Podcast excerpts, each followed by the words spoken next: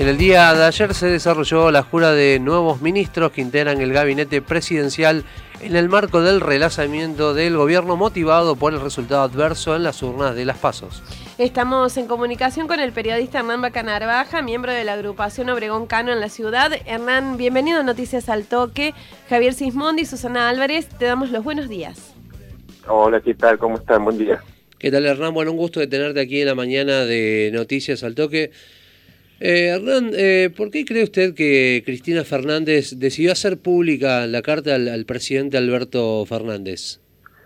Bueno, ella lo explica un poco en, la misma carta, es decir, eh, Cristina viene reclamando una serie de eh, correcciones desde hace mucho tiempo, no fue escuchada, insistió la misma noche de la derrota y sobre todo el martes siguiente, eh, bueno, y el gobierno no reaccionaba y bueno, me parece que eh, optó por, por una salida eh, mucho más impactante que es plantear públicamente este debate porque no podía eh, asumir una posición que ella no sentía y creía imperiosamente en la necesidad de leer a fondo el mensaje de las urnas y provocar cambios. Bueno, de hecho creo que el presidente le terminó dando la razón con este relanzamiento del gobierno eh, lo más pronto posible y no esperar a las elecciones de, noviembre, que sería una locura, ¿no? Que era un poco lo que planteaba el presidente.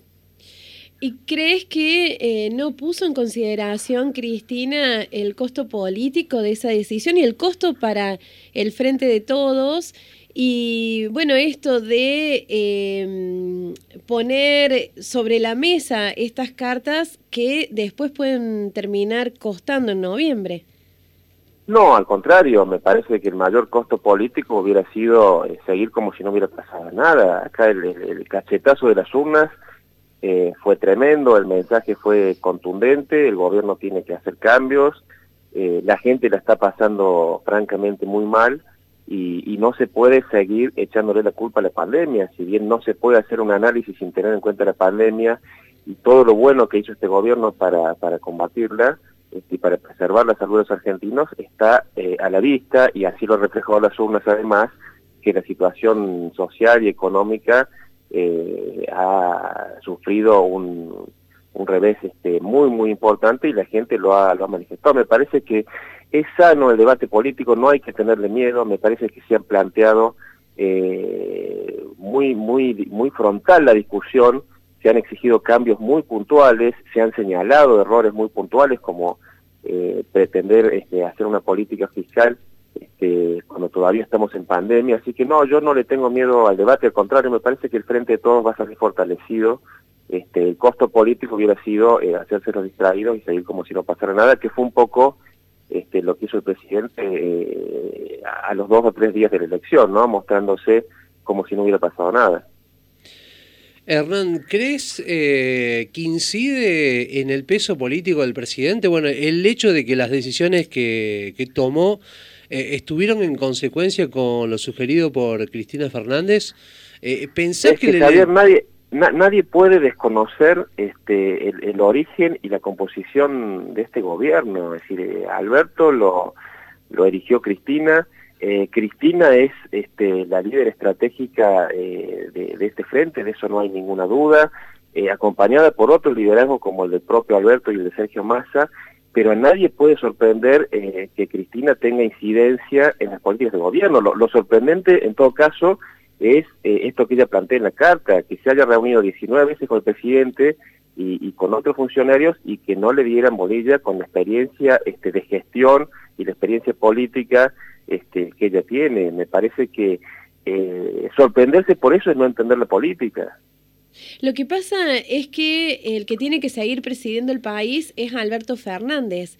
Esto... Pero lo preside, vos tenés alguna duda que lo preside, es decir, eh, los, los, fíjate que los, los hombres que he elegido este, no son impuestos por Cristina, al contrario, eh, Mansur ha tenido en su momento un enfrentamiento muy fuerte con Cristina, este, eh, Aníbal Fernández tiene entidad propia, nadie puede decir que es un soldado de Cristina, este, ni hablar de Julián Álvarez, son gente este, que proviene del peronismo, que han tenido acercamientos y distanciamientos con Cristina, que tienen un volumen político que nadie puede desconocer y que evidentemente trasladan ese volumen político este, a un gabinete que a pesar de todos sus esfuerzos y sus buenas intenciones, carecía de volumen político. Me parece que este era parte eh, del problema, pero lo central, y fíjate vos que eh, Alberto ha mantenido a sus ministros de Economía y ha mantenido a su amigo Culfas, pero evidentemente van a tener que hacer algún cambio en la política. Es decir, no se trata de hombres, se trata de, hombres o de nombres, este, sino de políticas. Me parece que en eso este, el gobierno ha tomado nota y, va a cambiar.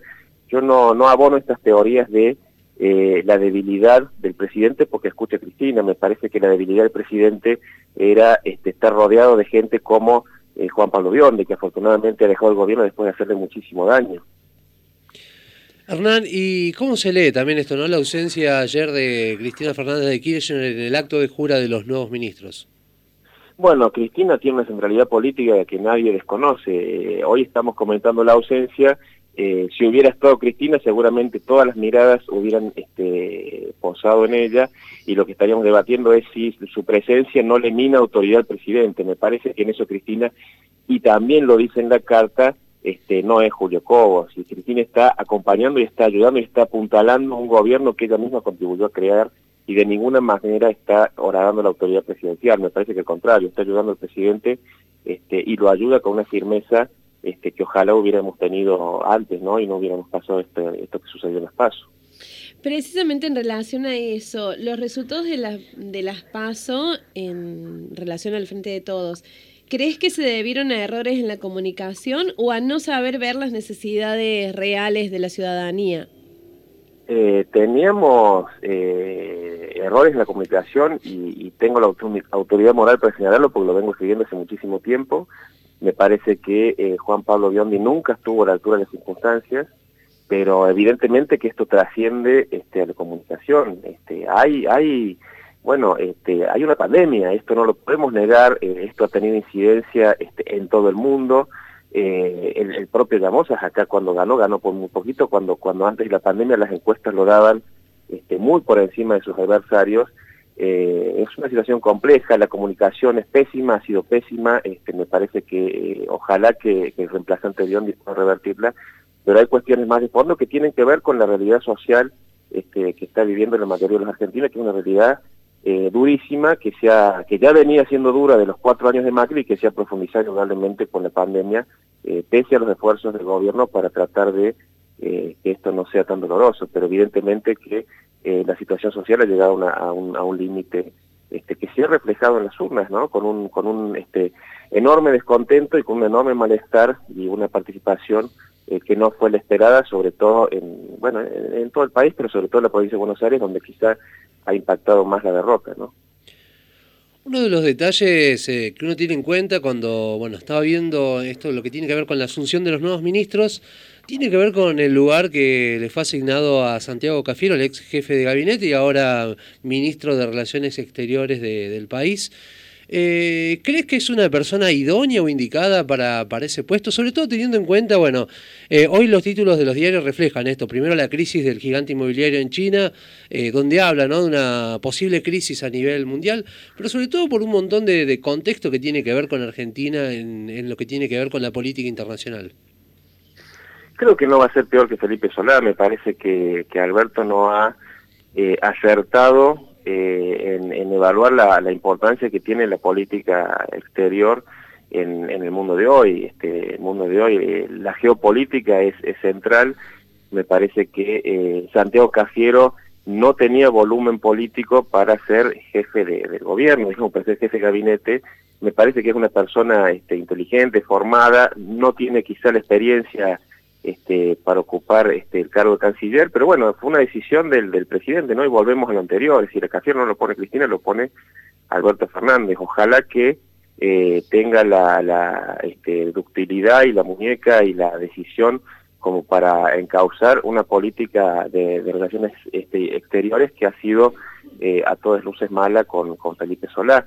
Lo que nadie puede conocer es que Santiago Cafiero es Alberto Fernández, digamos, va a tener una una relación muy estrecha con Alberto en todas las que son las decisiones geopolíticas. ¿Qué tipo de medidas crees que hacen falta para que el Frente de Todos logre dar vuelta a los resultados en noviembre? Bueno, me parece que ya las estamos empezando a ver. Eh, eh, lo primero es la redistribución del ingreso este, y la, la, reactivación del consumo. eh, son políticas eh, de coyuntura, pero que, que, pintan lo que debería ser una política de Estado, eh, volviendo a un modelo industrialista de consumo, de, crecimiento del mercado interno. Es lo que planteó Alberto en la campaña y que lamentablemente no se pudo hacer por, porque, bueno, este, hemos vivido una pandemia con todo lo que eso significa, con, tener que estar en nuestra casa, con el cierre de, de muchas actividades.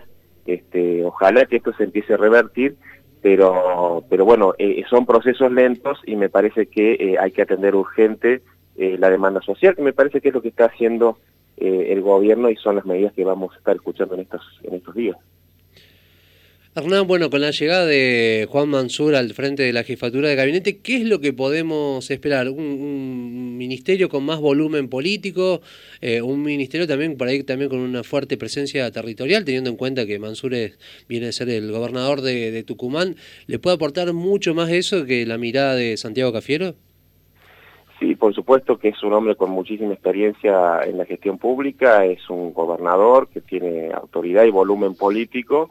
Me parece que vamos a ver este, un gobierno más eh, cohesionado, eh, más rápido, más ágil, este, y bueno, con, con, con tipo de mucho peso, lo, lo, veíamos ayer en la jura, este, creo que nunca un ministro en estos dos años habló tanto con la prensa como habló ayer Aníbal Fernández, este, y me parece que eso alivia un poco esta sobreexposición a la que expusieron innecesariamente el presidente y que eh, obviamente termina con una palabra más devaluada que si se lo preservara para que hable en los momentos importantes. Me parece que vamos a, tener un gobierno mucho más activo, mucho más, con ministros mucho más eh, eh, partícipes de eh, la política nacional que va a tener ejes este, más claros desde lo comunicacional. Es lo que uno avisó y lo que uno espera este, después de este cimbronazo que fueron las pasos.